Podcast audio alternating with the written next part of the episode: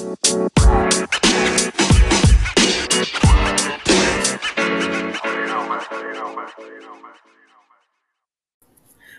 oli, gente bonita, ¿cómo están? Espero que todos se encuentren muy bien.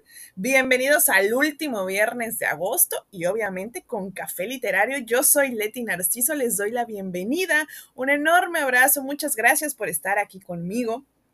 Y bueno, este día escogí el libro El Testamento Maya de Steve Alten, donde, bueno, básicamente pues nos va a dar una eh, versión, ya saben, de, de muchas de las que hay del fin del mundo. De hecho, la portada, el libro dice 21 de diciembre del 2012, el día que termina el calendario maya. Y bueno, sin más preámbulo, ya saben que nos vamos al libro. Diario de Julius Gabriel, 24 de agosto de 2000. Mi nombre es profesor Julius Gabriel. Soy arqueólogo, un científico que estudia las reliquias del pasado a fin de comprender las culturas antiguas. Hago uso de las pruebas que nos han dejado nuestros ancestros para formular hipótesis y teorías. Investigo a través de miles de años de mitos en busca de vetas únicas de verdad. A lo largo de los tiempos, los científicos como yo han descubierto con gran sufrimiento que el miedo del ser humano a menudo suprime la verdad. Etiqueta de herejía, su mero aliento es ahogado hasta que la Iglesia y el Estado, jueces y jurados son capaces de dejar a un lado sus miedos y aceptar lo que es real. Yo soy un científico, no un político. No tengo interés en presentar teorías respaldadas por varios años de prueba a un grupo de eruditos que se han nombrado a sí mismo para que puedan votar cuál puede ser una verdad aceptable o inaceptable acerca del destino de la humanidad. Lo que sea la verdad no tiene nada que ver con el proceso democrático. Como informador investigador, tan solo me interesa lo que ha sucedido de verdad y lo que puede suceder en el futuro. Y si la verdad resulta ser tan increíble que se me tacha de hereje, pues que así sea. Después de todo, estoy en buena compañía. Darwin fue un hereje y Galileo antes que él, hace 400 años. Giordano Bruno fue quemado en la hoguera porque insistió en que existían otros mundos además del nuestro. Al igual que Giordano Bruno, para cuando llegue el amargo fin de la humanidad, yo llevaré mucho tiempo muerto. Aquí yace Julius Gabriel, víctima de un corazón enfermo. Mi médico me insta a ponerme bajo su cuidado. Me advierte de que mi corazón es como una bomba de relojería que puede explotar en cualquier momento. Puede que explote, le digo yo. Este inservible corazón no me ha dado más que disgustos desde que se rompió hace 11 años, cuando perdí a mi amada esposa. Estas son mis memorias, el compendio de un viaje que comenzó hace aproximadamente 32 años. Mi propósito al resumir esta información es doble. Por una parte, la índole de esta investigación es tan polémica y sus ramificaciones tan terribles que ahora comprendo que la comunidad científica hará todo lo que esté en su poder para sofocar, aplastar y negar la verdad acerca del destino del hombre. Por otra parte, sé que entre las masas hay individuos que, como mi propio hijo, preferirán luchar antes de quedarse pasivos conforme van acercándose al fin. A vosotros, mis guerreros de la salvación, os lego este diario y así os paso el testigo de la esperanza. Varias décadas de esfuerzo y desgracias ocultan en estas páginas este fragmento de la historia del hombre extraído de eones de piedra caliza. El destino de nuestra especie se encuentra ahora en las manos de mi hijo y tal vez en las vuestras. Como mínimo, ya no formaréis parte de la mayoría que Michael llama los inocentes ignorantes. Rezad para que hombres como mi hijo sepan resolver el antiguo acertijo maya, y después rezad por vosotros mismos. Se dice que el miedo a la muerte es peor que la muerte en sí. Yo estoy convencido de que peor aún es presenciar la muerte de un ser querido. Haber visto cómo escapaba la vida del cuerpo de mi alma gemela ante mis propios ojos, haber sentido cómo se enfriaba en mis brazos, es demasiada desesperación para que un corazón pueda soportarla. Hay veces en las que, de hecho, me siento agradecido de estar muriéndome, porque no puedo imaginar siquiera la angustia de presenciar cómo sufre una población entera sumida en el holocausto planetario que está por llegar. A aquellos de vosotros que os mofáis de mis palabras, os los advierto. El día del juicio se acerca rápidamente y el hecho de ignorar no lo hará nada por cambiar el resultado final. Hoy me encuentro en Harvard, organizando estos extractos mientras espero mi turno para subir al estrado. Es mucho lo que implica mi discurso, son muchas vidas. Mi mayor preocupación es que los egos de mis colegas sean demasiado grandes para permitirles escuchar mis hallazgos con la mente abierta. Si se me diera la oportunidad de presentar los datos, sé que puedo apelar a ellos como científicos. Si caigo en el ridículo, me temo que todo estará perdido. Miedo. No me cabe duda del efecto motivador que ejerce en mí esa emoción en estos momentos, pero no fue el miedo lo que me impulsó a realizar el viaje aquel fatídico día de mayo de 1966, sino el deseo de fama y fortuna. En aquel entonces yo era joven e inmortal y todavía estaba rebosante de seguridad y de energía, pues acababa de obtener mi título de doctorado con sobresaliente en la Universidad de Cambridge. Mientras el resto de mis colegas estaban ocupados en protestar contra la guerra de Vietnam, hacer el amor y luchar por la igualdad, yo partí de viaje con la herencia de mi padre, acompañado de dos arqueólogos y compañeros, mi antiguo amigo íntimo Pierre Borgia y la deslumbrante María Rosen. Nuestro hijo era desvelar, nuestro objetivo era desvelar el gran misterio que rodeaba al calendario maya y a su profecía del juicio final, que habría de cumplirse en el plazo de 2500 años. ¿Qué no te suena nada la profecía del calendario maya? No me sorprende. En la actualidad, ¿quién dispone de tiempo para preocuparse por un oráculo de muerte que tiene su origen en una antigua civilización de Centroamérica? Dentro de 11 años, cuando tú y tus seres queridos estéis retorciéndonos en el suelo, intentando aspirar vuestra última bocanada de aire, vuestras vidas pasando raudas por delante de vuestros ojos, es muy posible que deseéis haber buscado tiempo para ello. Voy a darte incluso la fecha de vuestra muerte el 21 de diciembre del año 2012. Ya está, quedas avisado oficialmente. Ahora puedes actuar, o bien enterrar la cabeza en la arena de la ignorancia, al igual que el resto de mis colegas. Naturalmente, es fácil que los humanos racionales desechen la profecía del juicio final del calendario maya por considerarlo una tonta superstición. Todavía recuerdo la reacción de mi profesor cuando se enteró de en qué campo pensaba especializarme. Estás perdiendo tiempo, Julius. Los mayas eran paganos, una panda de salvajes de la selva que creían en los sacrificios humanos. Por amor de Dios, ni siquiera dominaban la rueda. Mi profesor estaba acertado y equivocado a la vez. Y esta es la paradoja. Porque si bien es cierto que los antiguos mayas apenas comprendieron la importancia de la rueda, en cambio consiguieron alcanzar unos conocimientos muy avanzados de astronomía, arquitectura y matemáticas que, en muchos sentidos, rivaliza e incluso supera a los nuestros. En términos adecuados para un profano en la materia, los mayas fueron el equivalente de un niño de cuatro años que dominase la sonata Claro de Luna de Beethoven al piano, y en cambio todavía no supiera tocar las notas de quinto levanta. Estoy segura, estoy seguro de que te va a costar trabajo creerlo. A la mayoría de las personas que se proclaman cultas les ocurre lo mismo. Pero las pruebas son abrumadoras y eso es lo que me empujó a embarcarme en aquel viaje, pues limitarme a hacer caso omiso del caudal de conocimientos de ese calendario a causa de su inimaginable profecía del juicio final habría sido un delito tan grande como desechar de forma sumaria la teoría de la relatividad porque Einstein trabajó durante una época como empleado de oficina. Y bien, ¿qué es el calendario maya? He aquí una breve explicación. Si yo te pidiera que descubrieras la función de un calendario, tu primera reacción sería seguramente describirlo como un útil para llevar la cuenta de tus compromisos semanales o mensuales. Demos un paso más allá de esa perspectiva, un tanto limitada, y veamos el calendario como lo que es en realidad, una herramienta diseñada para determinar con la máxima precisión posible la órbita que traza la Tierra en un año alrededor del Sol. Nuestro moderno calendario occidental fue introducido en Europa en 1582 se basaba en el calendario gregoriano, que calculó que la duración de la órbita de la Tierra alrededor del Sol era de 365.25 días. Dicho cálculo incorporaba un pequeñísimo error de 0.0003 de día al año, algo bastante impresionante para los científicos del siglo XVI. Los mayas heredaron su calendario de sus predecesores, los olmecas, un pueblo misterioso cuyo origen se remonta a unos 3.000 años. Imagina por un momento que estás viviendo hace miles de años. No existen televisiones, ni radios, ni teléfonos, ni relojes, y tu trabajo consiste en elaborar un mapa de las estrellas para determinar el paso del tiempo haciéndolo coincidir con una órbita planetaria. Pues bien, los olmecas, sin la ayuda de instrumentos de precisión, calcularon que el año solar duraba 365.2420 días, incluido un error todavía más pequeño, de un 0.0002 de día. Permíteme que lo exprese de otra manera para que puedas comprender las implicaciones. El calendario maya de 3.000 años de antigüedad es una diez milésima de día más exacto que el calendario que se utiliza en el mundo en la actualidad. Y aún hay más. El calendario solar de los mayas no es más que una parte de un sistema de tres calendarios.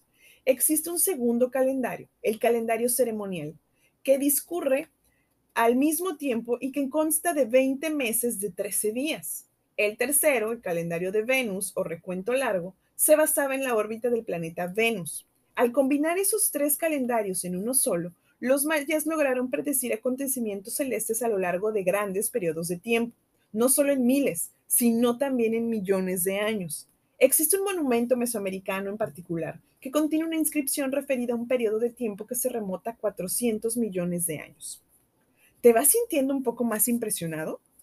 Los mayas creían en los grandes ciclos, periodos de tiempo que registraban las creaciones y destrucciones del mundo que había, de que había constancia. El calendario daba cuenta de los cinco grandes ciclos o soles de la Tierra.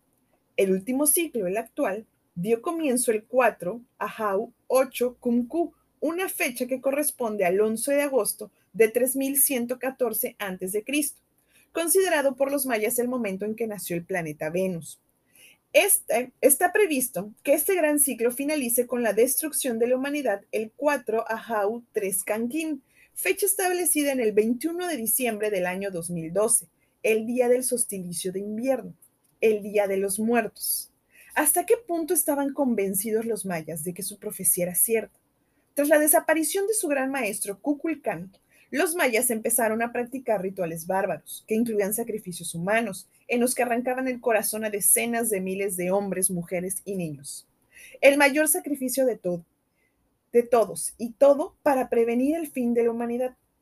No estoy pidiéndote que recurras a remedios tan disparatados, tan solo te pido que abras la mente, lo que no conoces puede afectarte. Lo que te niegas a ver puede matarte.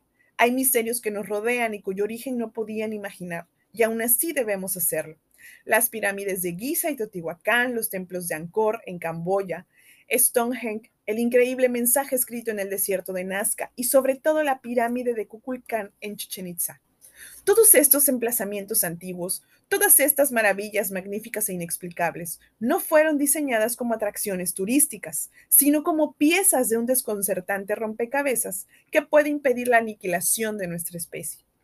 Mi viaje por la vida está a punto de terminar. Dejo estas memorias, los puntos más destacables de las abrumadoras pruebas que he ido acumulando a lo largo de tres décadas, a mi hijo Michael y a todos los que deseen continuar mi trabajo ad hasta el fin aunque presento las pistas en la manera como he ido topándome con ella, con ellas también es mi intención ofrecer un relato histórico de los hechos, respetando la secuencia temporal en la que tuvieron lugar a lo largo de la historia del hombre. Para que conste, no me da ninguna satisfacción tener razón. Para que conste, pido a Dios estar equivocado, pero no estoy equivocado. Extracto del libro del profesor Julius Gabriel, referencia catálogo 1969-1970 de JG, páginas 12-28. Capítulo 5. 23 de septiembre de 2012, Miami, Florida, 3.30 horas. El sueño de Michael Gabriel se transforma en un terror nocturno. Peor que ninguna pesadilla, es un sueño violento y recurrente que se desliza en su subconsciente, un susurro en su cerebro que lo transporta hasta un momento crítico de su pasado se encuentra en Perú. Siendo un niño otra vez, pues aún no ha cumplido los 12 años. Contempla desde la ventana de su dormitorio la adormecida aldea de Ingenio y escucha las voces apagadas que proceden de la habitación continua. Oye a su padre hablar en español con el médico. Oye a su padre sollozar. En eso se abre la puerta de al lado. Michael, pasa, por favor. Michael percibe el olor a enfermedad. Es un olor a rancio, un tufo a sábanas empapadas en sudor y bolsas intravenosas, a vómito, a dolor y angustia humana. Su madre se encuentra tendida en la cama con el rostro marcado por la ictericia. Lo mira con unos ojos hundidos y le aprieta débilmente la mano. Michael, el doctor te va a enseñar cómo debes darle a tu mamá la medicina. Es muy importante que prestes mucha atención y que lo hagas correctamente. El médico de cabellos plateados se vuelve hacia él. Es un poco joven, señor. Enséñele, el médico retira la sábana y deja al descubierto un tubo portacatéter que sobresale del vendaje del hombro derecho de su madre. Mike ve el tubo y se asusta. Papá, por favor, no, no puede la enfermera. Ya no podemos permitirnos una enfermera. Y yo tengo que terminar mi trabajo en Nazca. Ya hemos hablado de esto, hijo. Puedes hacerlo tú, yo vendré a casa todas las noches. Ahora concéntrate y pon toda la atención en lo que va a enseñarte el médico. Mick se sitúa junto a la cama y observa atentamente cómo el médico llena la jeringa con morfina. Memoriza la dosis y siente un vuelco en el estómago cuando ve entrar la aguja en el portacatéter a tiempo que su madre pone los ojos en blanco. ¡No! ¡No! ¡No! Los gritos de Michael despiertan a todos los residentes de la sección. El espacio profundo. La sonda ligera Pluto Kuiper Express recorre el espacio a una distancia de 8 años, 10 meses y 13 días de casa, a tan solo 58 días y 11 horas de su destino, el planeta Plutón y su luna Quirón. Semejante a un satélite de alta tecnología en forma de lente, este ingenio científico continúa emitiéndose a la Tierra su señal sin codificar por medio de su antena de alta ganancia de metro y medio. Sin premio aviso, Estalla en mitad del espacio un inmenso océano de energía de radio que se desplaza a la velocidad de la luz, y el extremo inferior de un pulso de hiperonda baña al satélite en su transmisión de alto número de decibelios. En el intervalo de un nanosegundo, el subsistema de telecomunicación de las ondas y los monolíticos circuitos integrados del microondas quedan destruidos y de todo punto irreconocibles. Estación de la red de espacio profundo de la NASA, 1406 horas. Jonathan Lulin, jefe del equipo científico de Pluto Express, se encuentra apoyado sobre una fila de consolas de control de la misión, escuchando a medias al ingeniero Jeremy Armitage, que está hablándoles a los nuevos miembros del equipo de tierra. La antena de alta ganancia de la zona PKE transmite uno de tres posibles tomos. En esencial se traduce como todo va bien, datos listos para ser enviado o existe un problema grave que requiere atención inmediata. Durante estos ocho años, dichas señales vienen siendo motorizadas por Lulim reprime un bostezo. Tres turnos consecutivos de 18 horas le están pasando factura y está deseando que empiece el fin de semana. Otra hora más en la sala de instrucciones y a te echar una siesta. Mañana juegan los Redskins con los Eagles. Va a ser un buen partido. John, ¿puedo hablar contigo, por favor? Hay un técnico de pie junto a su consola de control haciéndole unas señas con urgencia.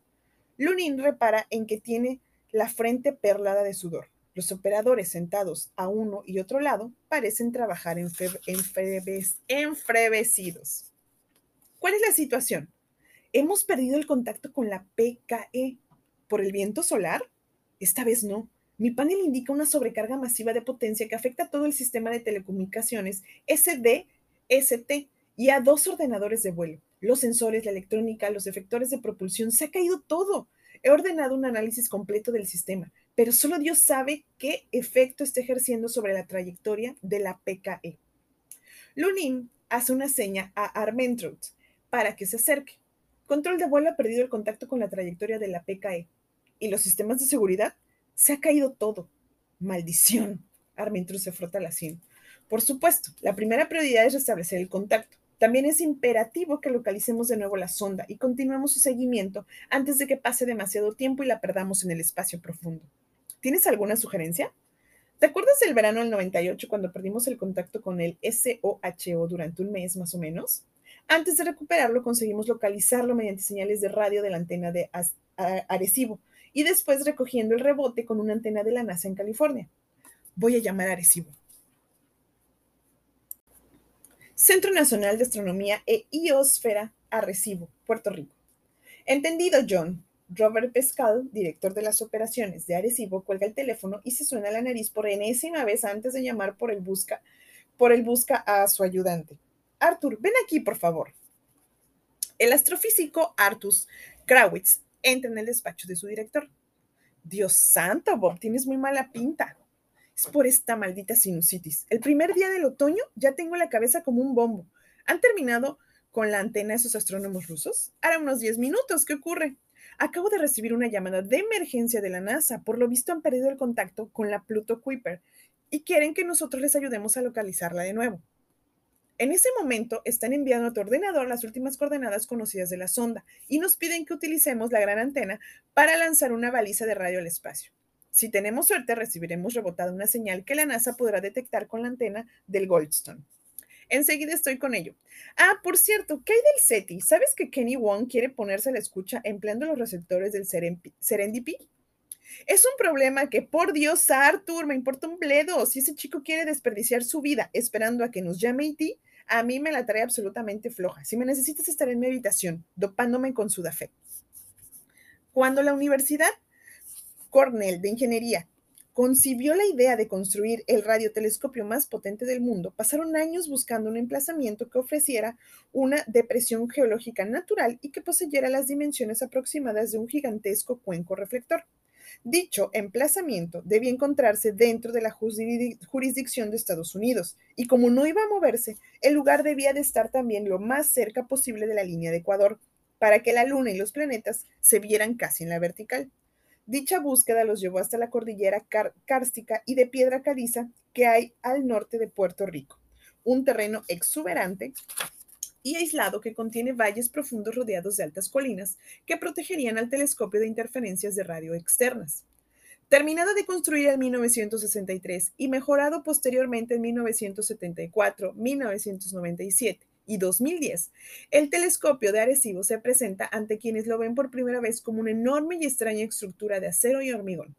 La antena parabólica de 300 metros de diámetro y formada por casi 40.000 paneles de, aluminio perforados, cuelga con el lado cóncavo orientado hacia arriba, llenando todas las hondonada carcásica en forma de cráter, como si fuera un gigantesco cuenco de ensalada de 50 metros de profundidad. Suspendido 129 metros sobre el centro de la antena se encuentra el brazo azimut del telescopio, la cúpula gregoriana y otras antenas parabólicas secundarias y terciarias.